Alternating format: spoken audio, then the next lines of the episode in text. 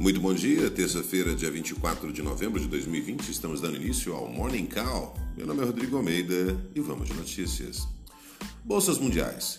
O anúncio otimista da véspera sobre a vacina de Oxford, AstraZeneca, se soma àqueles da farmacêutica moderna e da parceria entre Pfizer e BioNTech, que haviam informado nas semanas anteriores que seus produtos tinham mais de 90% de eficácia. Agenda de indicadores.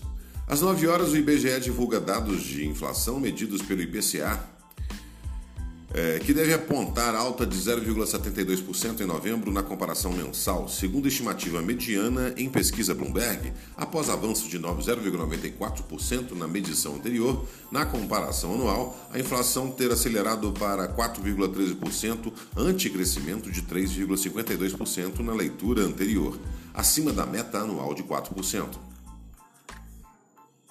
Fim do auxílio emergencial em pauta. A eleição da mesa diretora da Câmara dos Deputados tem como um dos focos de disputa visões diferentes sobre o auxílio emergencial. Notícia: o jornal Valor. O centrão do candidato a presidente da casa, Arthur Lira, defende que o auxílio emergencial não se encerre no final de dezembro, como planejado, e seja prorrogado até fevereiro. Disputa pela Prefeitura de São Paulo.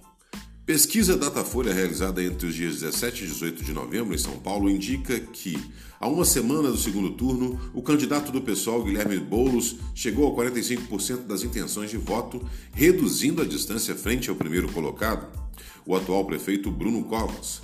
Na pesquisa anterior, Boulos tinha 42% das intenções de voto, de voto, assim Covas teve queda de 58% para 55% das intenções de voto. Radar corporativo. A Petrobras informou na segunda-feira que sua subsidiária integral, Petrobras Global Finance, enviou notificações de resgate antecipado aos investidores de cinco títulos globais com vencimento em 2021 e 2022.